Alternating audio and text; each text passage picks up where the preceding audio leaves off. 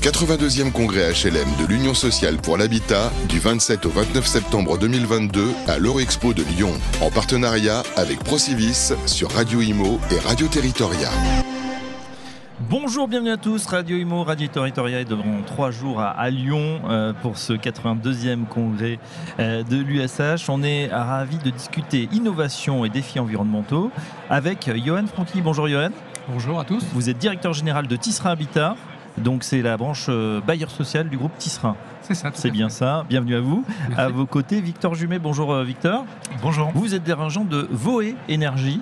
Que veut dire Voé Énergie Votre opérateur énergétique. Ah, bon, ah bah ça, ça, annonce la couleur. Alors justement, on va parler euh, performance énergétique et même garantie de performance énergétique. On commence avec vous, Johan, euh, puisque euh, eh bien, vous avez présenté nous ce que, ce que vous souhaitez faire justement sur cette performance énergétique. Pourquoi? Alors, on sait que c'est un enjeu, parce qu'il n'y a pas une journée où, dans l'actu, on n'entend pas parler de la flambée des coûts de l'énergie. Qu'est-ce que ça veut dire justement pour un, pour un bailleur social, cet enjeu, où on en est aujourd'hui? Alors l'enjeu pour un bailleur social est de maîtriser les charges, mmh. notamment les charges énergétiques pour nos locataires, qui sont euh, souvent des publics fragiles financièrement et pour lesquels euh, des sauts de charges importants peuvent avoir une réelle, un réel impact sur leur, leur euh, capacité financière et leur santé financière.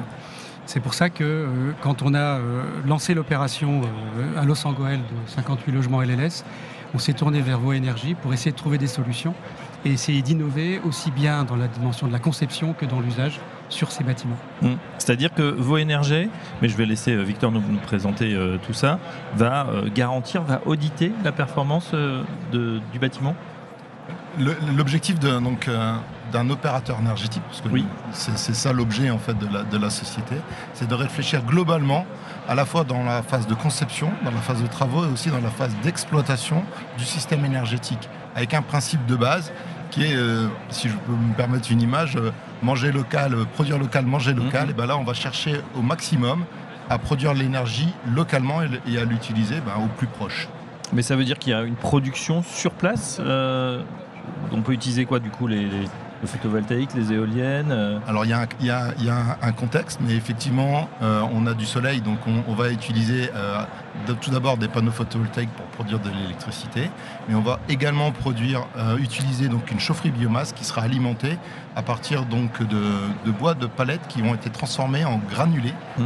local, parce que l'usine est à, on est des micro-usines qui sont à proximité du site. Alors ça, on comprend bien sur le soleil. Euh, excusez-moi, mais euh, Nord-Pas-de-Calais, c'est pas la région la plus ensoleillée. Ah oui, alors ça fonctionne. Il faut surtout pas oublier le, principe euh, mm. de base, qui est la meilleure énergie est celle qu'on consomme pas. Donc à partir du moment où on va très bien isoler un bâtiment, même dans le, dans le Nord, on, a les moyens de, de, produire son électricité avec des énergies renouvelables. Eh oui, parce qu'en plus, il y a une contrainte quand même euh, climatique qui peut être forte, hein, on le sait. Euh, du coup, comment ça se traduit euh, voilà, fonctionnellement, pratiquement Yann Franquet, est-ce que vous pouvez nous, nous expliquer le, détail de l'opération qui est en cours? Alors le détail de l'opération, c'est comme je vous le disais, 58 logements sur deux bâtiments collectifs et un intergénérationnel en intermédiaire. la chaufferie va alimenter les trois bâtiments mmh. avec un mini réseau de chaleur. Euh, et ce qu'on a souhaité, nous, au-delà de la boucle locale euh, qu'évoque euh, Victor et les aspects techniques, c'était de très orienté vis-à-vis du locataire. Oui. C'est-à-dire que le dispositif va consister, grâce à la garantie de performance énergétique, va consister à l'accompagner dans son adaptation à sa température intérieure et à piloter lui-même ses variations de charge par rapport au confort qu'il souhaite. Alors attention, on est en, période de sobriété, on nous l'a assez répété. Euh, ça veut dire que quoi, par rapport à un 19-20 imposé, on pourrait avoir plus, on pourrait avoir moins? C'est-à-dire que euh, si je comprends bien, le locataire va choisir finalement sa température et donc son niveau de charge qu'il peut avoir euh, conséquemment. Oui, on est, on est sur un système qui est très proche de l'automobile finalement, comme, mmh. comme une voiture avec une boîte automatique, où vous avez un mode éco, un mode boost, et, et en fait le locataire va avoir une température moyenne garantie, c'est la garantie de performance, mais il pourra ou la baisser ou l'augmenter avec ou une, touche éco ou une touche boost. Et, c'est là toute l'innovation euh, du dispositif parce que on va garantir l'encadrement de la consommation d'énergie grâce à la conception en amont, certes un bâtiment très isolé, mais aussi la boucle locale d'apport d'énergie, mais également l'éducation, l'accompagnement surtout des locataires dans, dans cette compréhension de comment ça fonctionne, mais le tout en plug and play si je peux me permettre l'expression. Plug and play, euh, pourquoi plug and play? C'est-à-dire que voilà, on a un petit boîtier comme vous disiez, ça va être simple d'usage aussi de se dire euh, tiens là j'abaisse d'un degré, je monte d'un degré. Exactement, le plus simple possible, de manière à, ce que le, lien entre le confort et le prix soit direct. Donc le plus simple possible, avec une touche exactement euh, sur le boîtier dans le logement. Le fait, dans, justement, euh, Victor Jumet, de, concevoir en amont, on comprend bien les, les économies qu'on peut faire ensuite. Pour autant, il y a une question économique qui se pose. Est-ce que, euh, in fine, l'opération, elle est plus chère au, début et on se rattrape dans le temps? Comment, comment ça se passe? Quel est le cycle en fait, du, du produit finalement?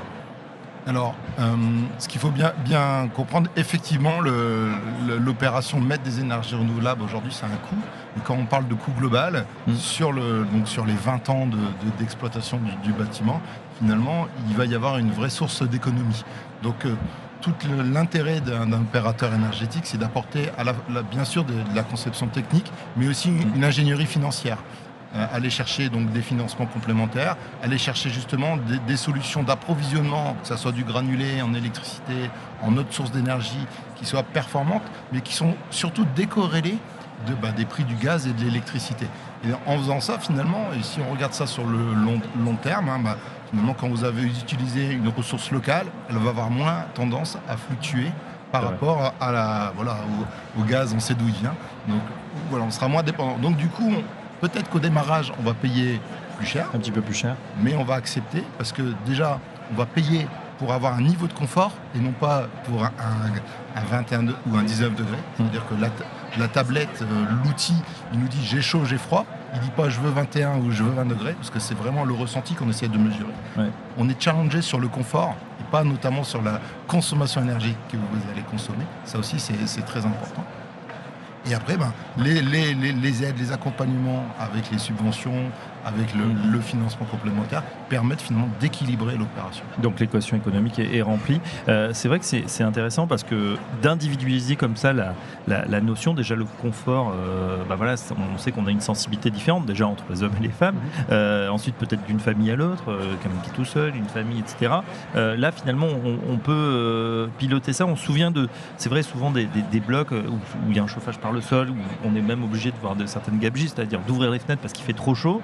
Euh, ça, ça permet complètement d'être vraiment à, la main en fait des locataires. oui, totalement à la main des locataires. Donc la conception consiste justement à, avoir l'enveloppe la plus efficace possible. Mm. Et après, typiquement dans cette opération de Goël, on va avoir des appartements, des logements intermédiaires, mais de l'intergénérationnel. Donc on sait qu'on aura des personnes âgées qui seront avec des jeunes. Donc les besoins, le ressenti, ce que disait Victor en termes de température, va être propre à chacun. Et avec une conception technique et un usage le plus mhm. simplifié possible, on va se rapprocher le plus efficacement euh, du niveau de confort souhaité par les uns et les autres, en ayant des, systèmes tarifaires qui sont aussi adaptés au type de population. on sait qu'une personne âgée, elle va avoir son niveau de confort va plutôt être 21 voire 22 et puis une famille avec enfants ou, un jeune va avoir besoin de son niveau de confort va être à moins de température. Et ça aussi on va l'intégrer pour que, encore une fois, on puisse s'adapter euh, à tous les types de populations. Euh, on a l'impression chez Tisserin Habitat, mais comme chez beaucoup d'autres, qu'on a une révolution en marche. Euh, ça sera ma dernière question. Yann Francky, on a l'impression qu'on ne pourra plus construire différemment, qu'on est dans cette innovation permanente et que ça y est, on a pris le virage environnemental. au début, c'était un vœu pieux. Aujourd'hui, on a l'impression que c'est obligatoire. Alors, c'est une réalité. Aujourd'hui, on est dans une phase de transition où on passe de, et on passe de peu d'innovation, en tout cas la répétition de, systèmes éculés, à une phase où on innove beaucoup, mais on recherche tous comment stabiliser cette innovation, puis en faire des modèles, des systèmes qui vont pouvoir se répéter. Et typiquement sur le Sangoel, on est en hors site, c'est-à-dire qu'on conçoit l'ensemble de l'opération en hors site, c'est-à-dire en modulaire, et on intègre le dispositif de Victor dans ce système-là, l'objectif étant de répéter le plus souvent possible ce, ce mode constructif, ces choix techniques pour en faire des économies d'échelle et garantir au plus grand nombre de logements possible le confort attendu. Et ben voilà, pour le plus grand bien-être des habitats, une belle alliance entre Tisserin Habitat et Vaux Énergie. Un grand merci à vous deux. Merci à Yoann Francky, directeur général de Tisserin Habitat. Merci à vous également, Victor Jumet. Je rappelle que vous êtes directeur, dirigeant de Vaux Énergie. À très bientôt sur notre antenne. Merci. Le 82e congrès HLM de l'Union sociale pour l'habitat du 27 au 29 septembre 2022 à l'Eurexpo de Lyon, en partenariat avec Procivis sur Radio Imo et Radio Territoria.